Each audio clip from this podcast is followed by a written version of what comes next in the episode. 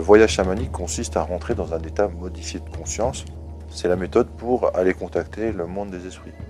Par le chant, par la danse, par le jeûne, par euh, certaines plantes, mais c'est contrairement à ce que le grand public croit, le grand public associe souvent chamanisme et prise de plantes, alors dites hallucinogènes, mais qui sont plutôt visionnaires, qui est d'avoir l'autre réalité. En fait, le chamanisme par plante est minoritaire. La plupart des, voyages chamaniques se font dans des états modifiés de conscience liés à la pratique euh, aussi du voyage. La pratique du voyage, en plus de la danse, du chant, de la trance, etc., consiste à s'allonger, à écouter donc un tambour, la plupart du temps. Le battement du tambour lui-même modifie les ondes cérébrales déjà, donc facilite le passage à un état modifié de conscience.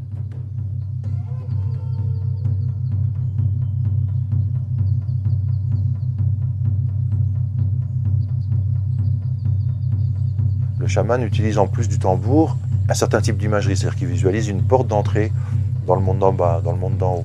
Et à partir de là, il a toute une cartographie intérieure, on appelle ça une cosmogonie intérieure, qui lui permet de voyager dans des mondes qu'il construit ou découvre, parce qu'ils sont relativement indépendants de lui, de sa volonté et de sa conscience, des mondes vraiment réels en dehors de sa conscience. Donc il découvre comme s'il traçait une carte routière au fur et à mesure qu'il découvre un paysage. Et au cours de son trajet dans ces paysages du monde d'en haut, du monde d'en bas, voire du monde mieux, il découvre des alliés donc des esprits, des consciences intelligentes, autonomes, capables de coopérer avec lui s'il sait en faire la demande et puis s'il sait ensuite euh, gratifier suffisamment ses esprits pour qu'ils acceptent de continuer à, travailler avec lui.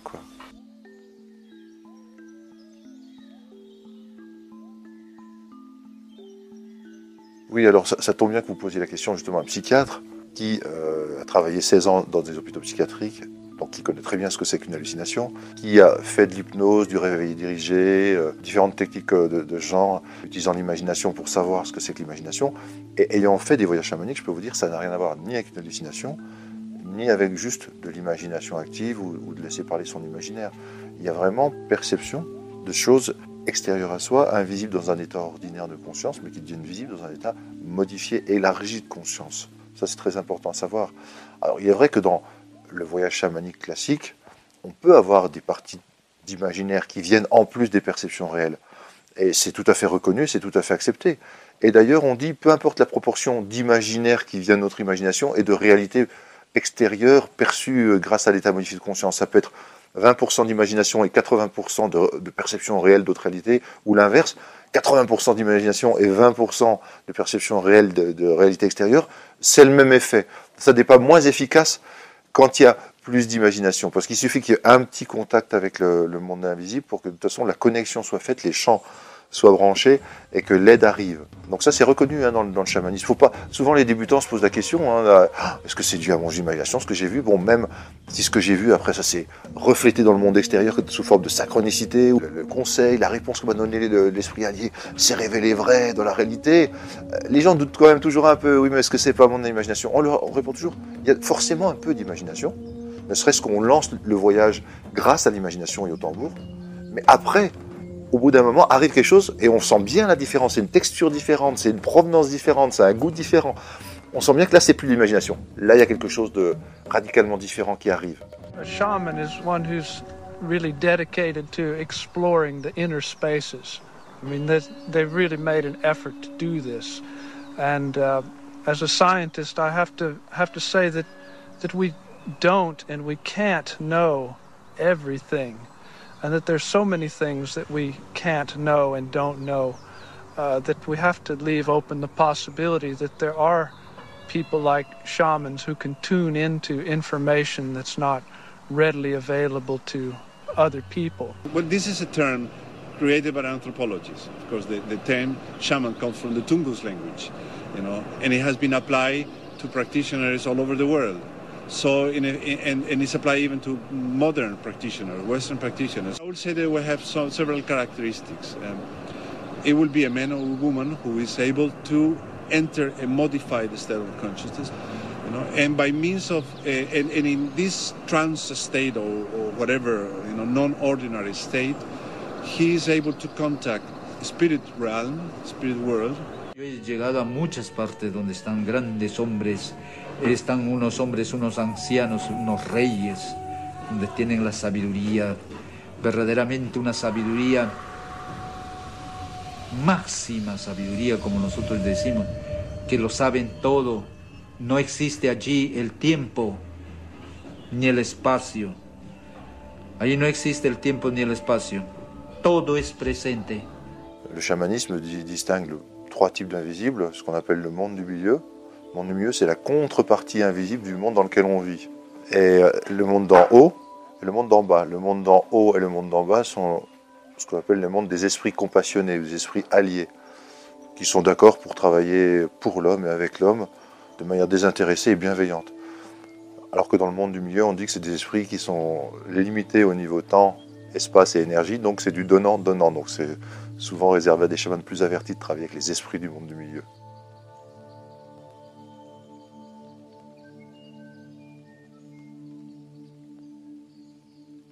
C'est vrai que les expériences de mort imminente c'est aussi un voyage. Il y a aussi un tunnel, parce que j'avais oublié de vous dire que quand on va dans le monde d'en bas ou dans le monde d'en haut, surtout dans le monde d'en bas, on emprunte un tunnel dans le chamanisme. Mais simplement, quand on est dans un voyage chamanique, sauf exception, la conscience reste dans le corps et accrochée au corps. Simplement, elle devient quantique, non locale, c'est-à-dire qu'elle est capable d'être dans le corps et en même temps de percevoir à distance dans le temps et dans l'espace, et on va dire dans d'autres dimensions de la réalité. Tandis que dans euh, l'expérience de mort imminente, il y a vraiment, du fait de l'arrêt du cœur, de l'arrêt du cerveau, un détachement de la conscience qui n'est plus attiré par le fonctionnement du corps. Donc là, ça fait que c'est quand même beaucoup plus vivide, beaucoup plus euh, intense, beaucoup plus coloré, beaucoup plus euh, sensorialisé, quand même que les voyages chamaniques habituels. Quoiqu'il y a certains voyages chamaniques qui sont très forts, très forts en intensité et que la personne est vraiment, elle se dit, c'est une réalité plus vraie que la réalité comme le disent les gens qui font des expériences de mort imminente. Mais simplement, comme eux, ils sont vraiment sortis de leur corps au niveau de la conscience, attesté par le fait qu'ils voient ce qui se passe alentour ou dans la salle de consultation d'un côté, etc. Et puis qu'ils s'élèvent vraiment dans un tunnel, etc. C'est comme la différence, c'est la sortie du corps liée à l'arrêt des fonctions vitales. Alors que dans le voyage chamanique, les fonctions vitales continuent, heureusement, parce que sinon c'est embêtant. L'hypnose, on contacte peut-être son âme d'ailleurs ou sa conscience, mais c'est propre à soi. Dans le chamanisme, on va, vraiment contacter les consciences extérieures. Hein, c'est la différence avec l'hypnose. Même si, effectivement, dans les voyages chamaniques, on peut dire qu'on est un peu en hypnose, en, état modifié de conscience. Et inversement, en hypnose, parfois, sans le vouloir, les gens contactent un esprit allié. Voilà, mais c'est sans le vouloir. C'est, euh, donc, euh, c'est le seul recoupement qu'on puisse faire entre hypnose et les voyages chamaniques.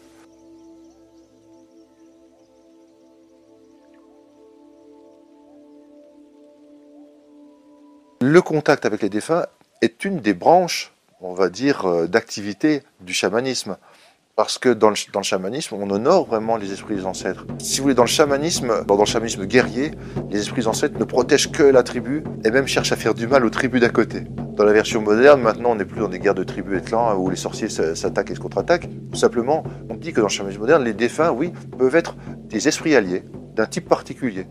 Parce qu'ils ont déjà été incarnés sur Terre et maintenant ils vivent dans un monde parallèle alors que les esprits alliés du monde en haut ou dans le monde en bas sont souvent pas incarnés sur Terre. Donc on a des esprits purs ou alors des esprits dans d'autres dimensions vibratoires. Là, les, défunts, c'est des esprits incarnés sur Terre qu'on connaissait et qui veulent bien nous aider dans les soins chamaniques, qui veulent bien aider les chamans à faire leur activité.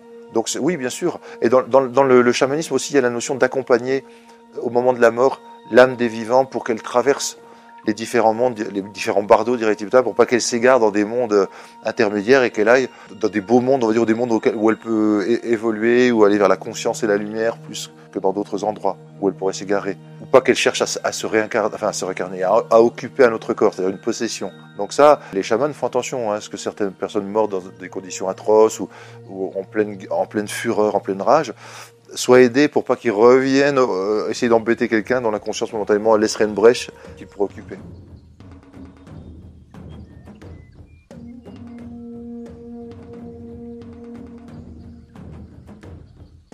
Quand les gens reviennent mal dans le corps, c'est souvent qu'il y a eu une sortie hors du corps. Hein. C'est pas ce qui se passe lors de l'apprentissage du voyage chamanique classique. Il n'y a jamais de ce genre de problème.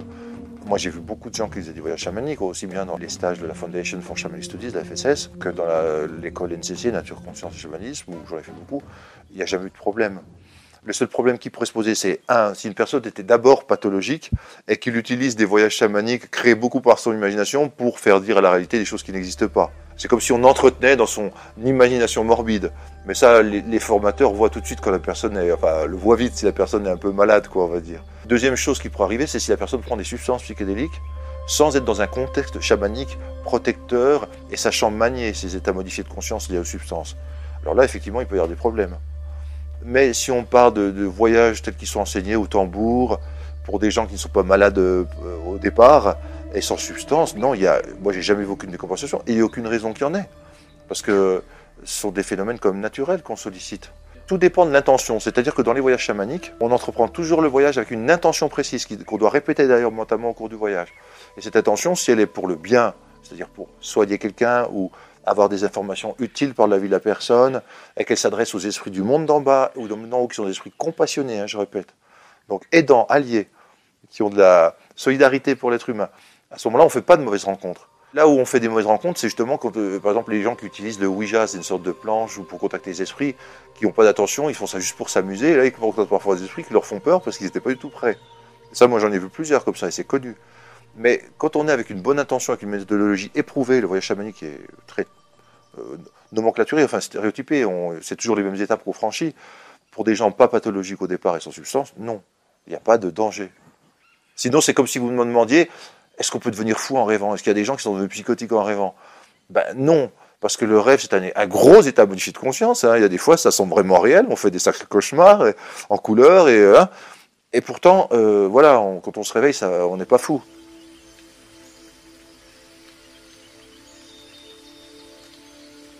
Le lien est, énorme hein, parce que le chamanisme s'exerce surtout dans la nature.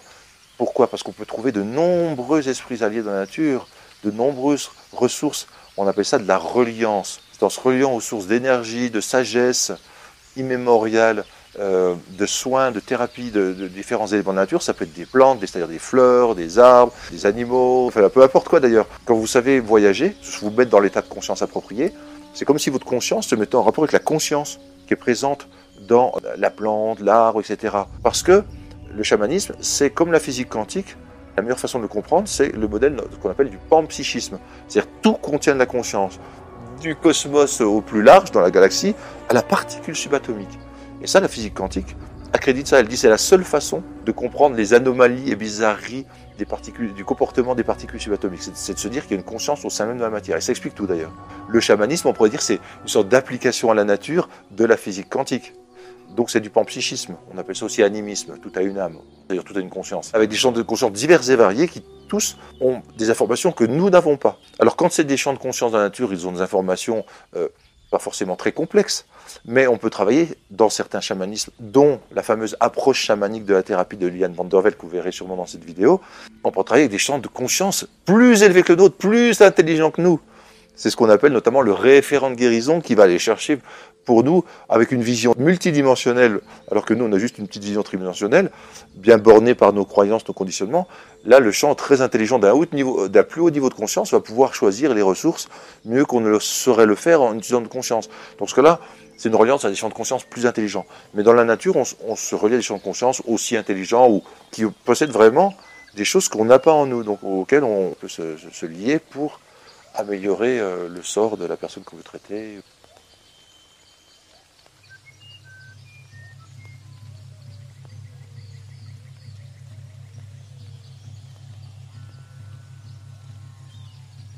ça dépend de quel chamanisme on parle. Hein, parce qu'il y, a une forme de chamanisme qui c'est presque allopathique.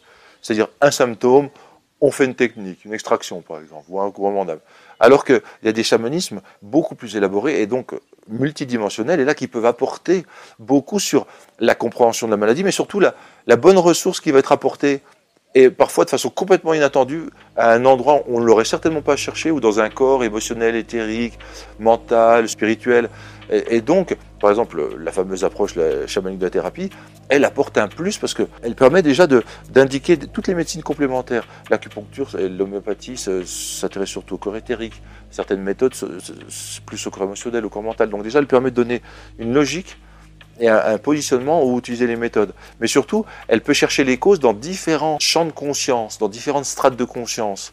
Alors que la médecine allopathique ou la médecine classique va chercher une étiologie, c'est-à-dire une cause, que souvent elle ne trouvera pas, sauf dans les cas dits euh, psychosomatiques ou fonctionnels, mais dans les cas vraiment physiques, elle ne cherchera même pas, mais elle ne trouvera pas, parce qu'elle restera dans le corps physique. Alors que si on va, on sait explorer la conscience qui se trouve dans les autres corps, Et bien là, on va trouver effectivement des vraies causes qui euh, vont créer la maladie. Donc on va pouvoir agir sur la racine même. Vraiment euh, aller à la source de ce qui constitue un déséquilibre, une disharmonie, un manque, une évolution que l'univers veut provoquer en attirant notre attention sur quelque chose qui ne fonctionne pas, le symptôme, pour qu'on appelle la bonne ressource. C'est comme euh, un petit clin d'œil. Attention, là, ça va pas. Le symptôme va te permettre, toi, thérapeute, de demander à ce qu'un nouveau champ vienne éclairer tout ça et vienne complémenter ce qui est, nécessaire. Il y a certains pays, comme les États-Unis, mais aussi des pays proches du nôtre, comme en Allemagne ou en Autriche ou même en Suisse, où le chamanisme est bien intégré, c'est-à-dire que reconnu comme une médecine complémentaire possible, qui peut avoir des résultats. En France, il est beaucoup moins bien considéré, parce qu'on est dans un pays très réactionnaire vis-à-vis de tout ce qui est spirituel, où tout ce qui est spirituel d'ailleurs se fait taxer de secte potentielle. La France donc reste en fait fermée à un courant mondial qui est en train de se produire, c'est-à-dire la réunion de la science et du mysticisme. C'est-à-dire que la physique quantique notamment montre que oui, les phénomènes qu'on disait être des phénomènes d'expérience extraordinaires s'expliquent très bien scientifiquement et on peut les provoquer et les utiliser. Dans les pays que je vous ai cités, dont les États-Unis, maintenant, euh, le chamanisme fait partie d'une médecine euh, raisonnable presque, et euh, qui peut être enseignée dans certaines facultés, ou qui peut se faire en collaboration avec des médecins allopathes. Par exemple, en Autriche, ils ont des centres de traitement psy où il y a un, chaman qui collabore avec un médecin et un psychiatre, par exemple. Mais donc en France, oui, il y a vraiment une méfiance et un, parti pris, un a priori très négatif vis-à-vis des thérapies spirituelles, qui fait que c'est difficile de les exercer ou qu'elles soient prises en compte dans des protocoles scientifiques, et prises au sérieux. Dès le retour de mon premier voyage, j'ai voulu enquêter dans la science, le domaine qui validait jusqu'à présent mon système de croyance. J'ai trouvé des hommes ayant consacré leur travail à l'étude du chamanisme, des religions et plus largement des phénomènes liés à la conscience. Ces philosophes, psychiatres, ethnologues et pharmacologues m'ont progressivement permis de voir que la réalité dans laquelle vivent les chamans trouvait des résonances dans leurs recherches. and who might very well have something to teach us. The primitives, the so-called primitives, may have a tremendous wealth of knowledge that, that us so-called sophisticates do not have access to, but from which we might learn and which might help us to, uh, uh, to succeed in facilitating new models of, of healing and understanding, which could benefit our whole society. Well, usually, you know, when uh, when we look at uh, Western science, there's the Cartesian Newtonian thinking is seen as something that is very rational, very far from non-ordinary states, and we forget that uh, the inspiration uh, for for Descartes for um, the Discours de la Méthode came from a, a dream, and a dream was in a dream basically, you know, from a non-ordinary state of consciousness. So that as long as we stay in the ordinary state of consciousness, you know, with all the scientific methods and all the scientific instrument, we are just exploring a, a segment of reality. And we are missing sort of a, a significant part of the story that is revealed in these non-ordinary states. Of course, that is, you know, that is the way uh, in non-ordinary states the yogis get there wisdom. I mean, it's, uh, um, these people tap some kind of sources of wisdom that are not available in the ordinary state of consciousness. They show uh, either a radically different perspective on the everyday reality, or they show us uh, um, normally invisible realities that are extremely important for uh, a really true, deep understanding of who we are and what the nature of reality is.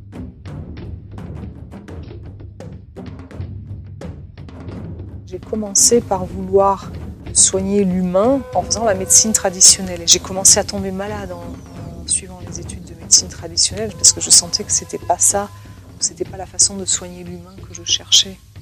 C'est pour ça que je suis partie aux États-Unis pour rencontrer d'autres pratiques. J'avais commencé déjà un peu avant la, médecine à m'intéresser aux médecines parallèles, hein, euh, aux médecines énergétiques. Et aux États-Unis, j'ai rencontré le chamanisme et d'autres médecines énergétiques, mais j'ai commencé beaucoup à travailler sur le, corps physique euh, directement, et c'est le corps, c'est comme si le corps avait un esprit et qu'il me parlait et qu'il me racontait qu'est-ce qu'il qu'est-ce qu'il souhaitait à travers son symptôme. J'ai rencontré le chamanisme, oui, j'ai rencontré la méthode du voyage chamanique, du dialogue avec, euh, avec les esprits dans l'invisible. Hein.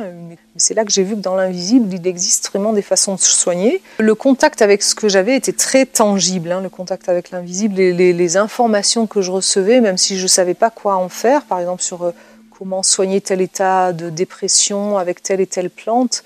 J'étais trop jeune pour en faire quelque chose à ce moment-là, mais c'est ce qui était étonnant, c'est que je recevais énormément d'informations que je laissais pour ce qu'elles étaient et que je retrouvais dans le monde visible, matériel, par les uns et les autres venaient me donner cette même information. Donc elles se croisaient dans cette réalité-là, il y avait une convergence.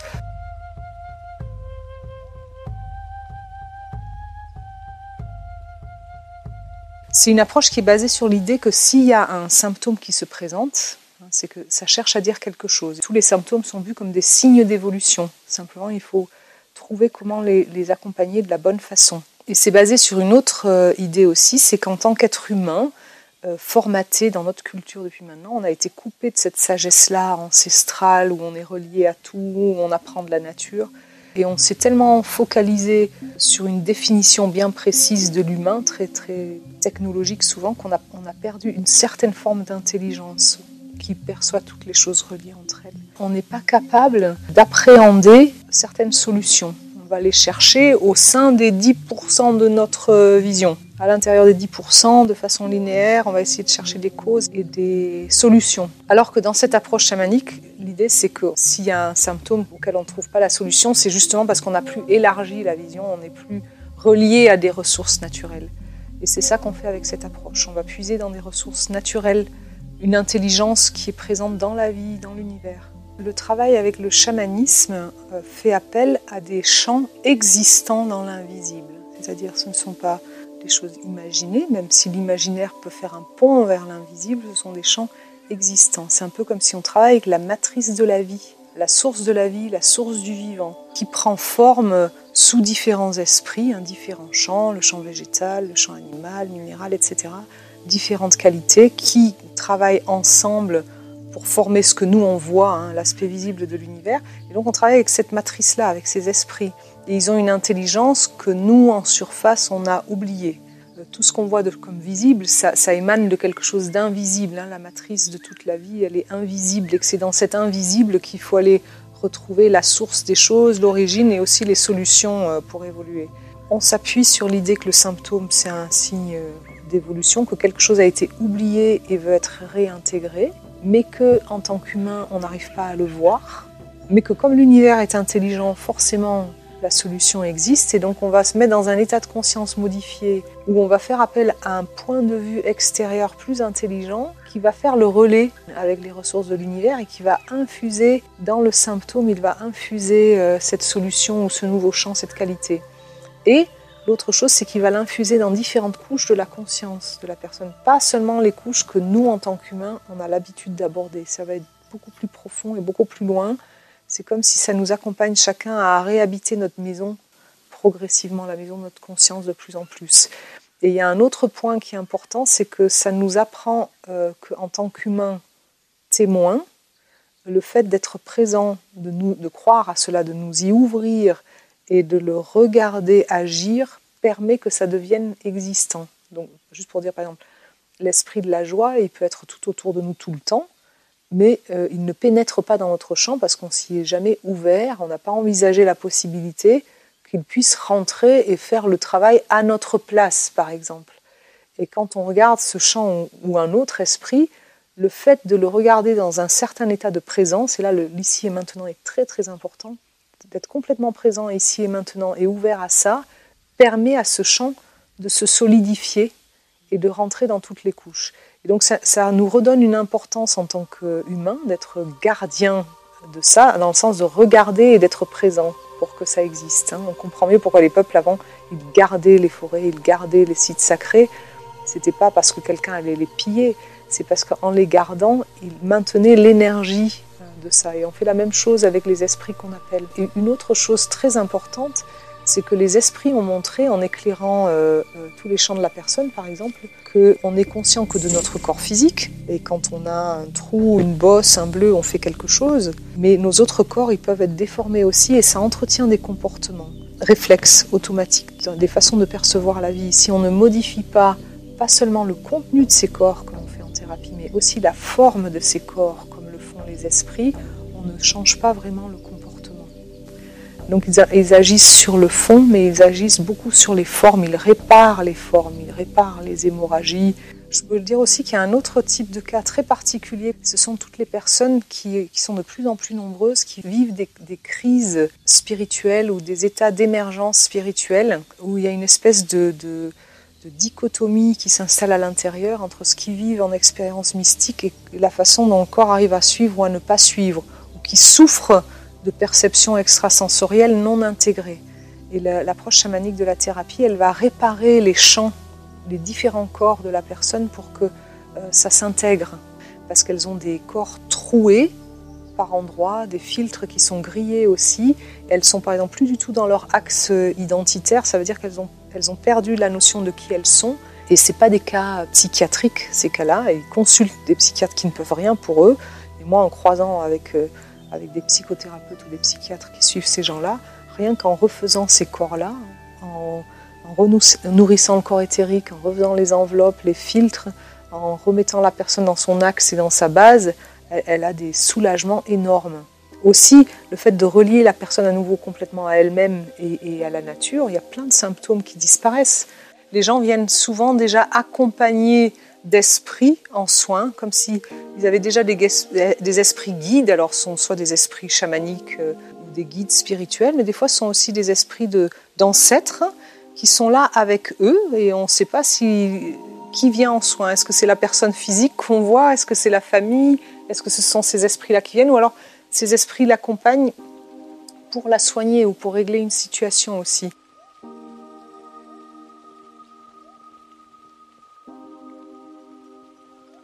Alors la personne, elle vient, elle, vient avec une intention. En général, je lui demande de, m'envoyer même un historique. Hein, euh, son histoire, son parcours, sa demande, ses traitements, ce qu'elle a déjà fait, etc. Et quand elle vient, alors soit elle vient en cabinet, et en effet il y a un moment face à face, et puis elle va être allongée, euh, et je vais travailler en état de conscience chamanique avec des relais spécifiques dans l'invisible qui vont éclairer tous les champs de la personne et apporter la ressource manquante qu'en tant qu'humain on n'aurait pas pu imaginer. Et cette ressource manquante, elle va s'infuser dans toutes les dimensions, relier les corps entre eux, réparer des choses. Ce que je perçois moi de ce pourquoi ils viennent, c'est que c'est une méthode qui regarde la personne dans sa totalité. Déjà, ils ont besoin d'être vus en entier, ça veut dire même dans leur essence, même dans leur différence, même dans leur originalité, même dans leur douleur. C'est souvent des gens qui viennent en effet pour être vus à un niveau où ils ne sont pas vus autrement. Hein, parce que l'approche chamanique, elle inclut la personne dans toutes ses dimensions, mais aussi elle voit la personne comme étant une convergence de champs. Il y a tout l'héritage des deux côtés, il y a tout le passé qui a été vécu, il y a toutes les valeurs, tout le lien avec ses racines, avec son chemin, sa voix, son âme. Toutes ces choses-là sont prises en compte. Donc on regarde vraiment la personne dans un champ global. C'est pas du tout basé sur notre façon de faire où on va creuser un sillon douloureux pour aller arracher la, cause de quelque chose. C'est pas du tout comme ça. Ça travaille vraiment comme dans la nature, c'est que ça cherche les ressources pour contourner, pour cicatriser, pour transformer quelque chose. C'est une toute autre façon de travailler. On dit quand il y a un symptôme, c'est qu'on a oublié une ressource. Mais s'il est là, ce symptôme, c'est que la ressource, elle existe dans l'univers. Et avec la vision chamanique, on y a accès à cette ressource-là. Et elle vient, c'est une ressource qui vient aider. C'est pas aller arracher quelque chose de douloureux.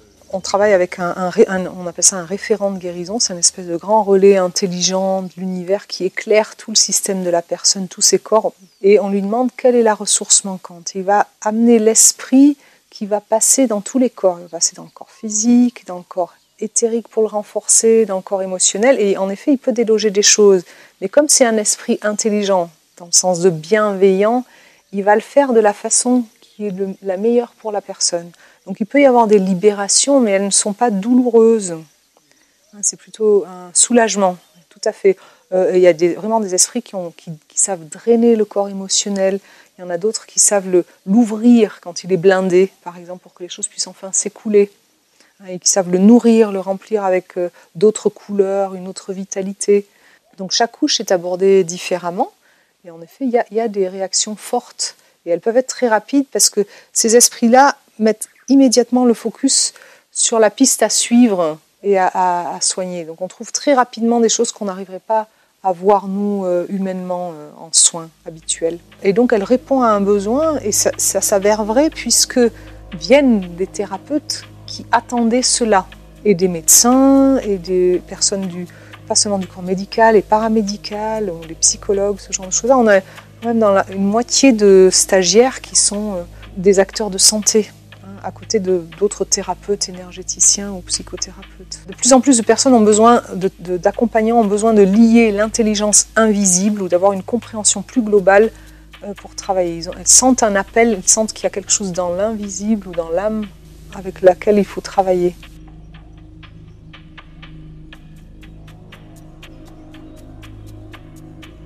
Elles partent plus unifiées, on va dire dans le sens que toutes les parties sont plus reliées entre elles, elles sont soignées, on appelle les esprits dans l'approche chamanique de la thérapie, c'est des qualités ou des champs vibratoires, ou des espèces d'énergie quantique qui vont infuser le système pour le lier et le rendre plus cohérent. Donc elles vont se sentir plus elles-mêmes, plus cohérentes, plus enracinées, plus pleines, plus exister ou plus vivantes. En fait, les ressources font remonter les interférences. C'est par contraste qu'on voit les blocages et les interférences, elles les font remonter. C'est comme si on ouvrait une digue à, la conscience et que des ressources s'épanchent et révèlent les vieux obstacles ou les vieux schémas. Ça les fait remonter et on peut s'attarder dessus un temps et puis euh, avoir besoin d'une autre ressource ou d'un autre outil pour, euh, pour l'aborder, mais ça le révèle en tout cas. En parallèle à mon travail de, thérapeute, hein, depuis plus de 30 ans, j'enseignais des méthodes chamaniques, justement pour que les gens deviennent autonomes et pour qu'ils utilisent ça au quotidien. Ça, j'ai l'habitude d'utiliser et d'appliquer des méthodes au quotidien. C'est justement parce qu'il y a des besoins qui émergent du quotidien, alors dans la gestion du trajet professionnel ou dans la transformation de schémas qu'on rencontre, pour que les gens sachent travailler par eux-mêmes, j'ai développé des techniques particulières que j'applique aussi. Et on peut l'appliquer sur des situations et donc on, apprend à chaque fois, on teste, on ne sait jamais quel esprit va venir euh, aider dans une situation, mais on sent tellement que tout euh, fait partie d'une intelligence globale, que chaque symptôme, chaque situation, chaque occasion est une occasion de, grandir ou d'évoluer, suffit de se relier à la bonne ressource pour ça. Donc oui, on, l'applique, je l'applique au quotidien et j'apprends de ce qui se fait à chercher toujours plus loin euh, d'autres solutions. Surtout ce que ça développe, mais c'est à force de pratiquer, ça développe de plus en plus de, confiance euh, et d'émerveillement dans, l'intelligence qu'il y a autour de nous.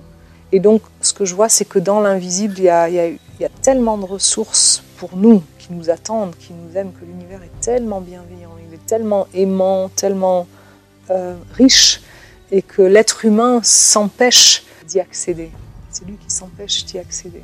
Par exemple, il y a beaucoup de pratiques chamaniques à réapprendre, hein, comme dans les stages, de savoir à nouveau se relier à l'esprit d'un lieu, de savoir recevoir euh, l'énergie de la forêt, de savoir communiquer dans le sens de communier euh, avec la nature. Tout ça, c'est des choses à réapprendre. Et à ce moment-là, petit à petit, on peut aussi s'ouvrir à d'autres qualités. On voit que la présence est très très importante, la présence à ça et euh, l'ouverture à la possibilité de ça, pour cette bienveillance et cette intelligence-là. Ça ne peut pas rentrer si on n'est pas présent, si on ne s'y ouvre pas et si on ne l'ancre pas après dans notre quotidien.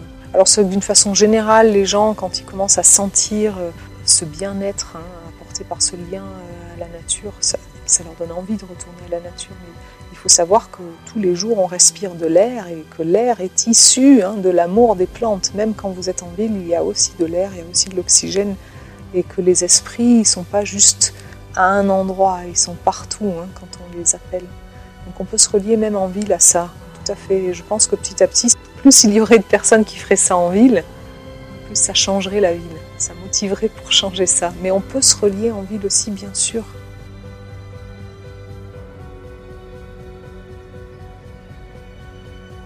on peut dire adapter les anciennes méthodes chamaniques à notre époque, mais le chamanisme lui-même, la vision chamanique de fond, elle a toujours été évolutive. Elle, est toujours à l'écoute de l'époque et de la culture de l'endroit. Hein, c'est pour ça que les, chamans des autres pays, ça les fait rire que nous, on parte dans les autres pays apprendre des techniques chamaniques. C'est ici qu'il faut apprendre à les utiliser. Dans notre vie à nous, avec notre culture et nos soucis à nous, on peut retrouver des choses ailleurs, mais après, il faut savoir absolument les intégrer et les adapter ici. Ça, c'est la vision chamanique de fond.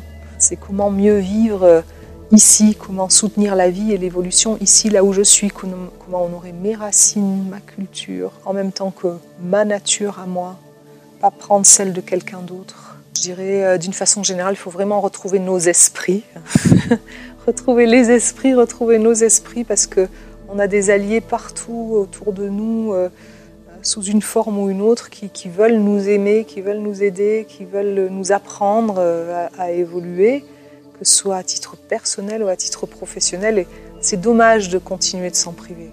Moi, j'observe qu'il y a une évolution de la conscience, que l'univers est vraiment intelligent, il grandit. C'est pour ça que le chamanisme aujourd'hui ne peut plus être ce qu'il a été il y a tant de siècles en arrière il évolue. Il évolue aussi comme la conscience évolue, la conscience de la vie, la conscience humaine évolue. Donc ça, ça se perçoit par exemple euh, sur les différents champs de la personne, hein, qu'il commence à se dilater, il commence à se fondre. La chose la plus difficile, ça va être pour nous en effet que notre matière, notre identification, notre petite personnalité, on arrive à s'en décrocher, à s'ouvrir et à faire confiance suffisamment pour accompagner ce changement sans trop de crises et de heurts et de, et de maladies. Et aussi pour aider le corps physique à suivre ce changement-là. Là, l'approche chamanique de la thérapie, elle a tout son sens. Elle, elle apprend à la conscience et elle apprend aux différents corps à nager dans le sens du courant.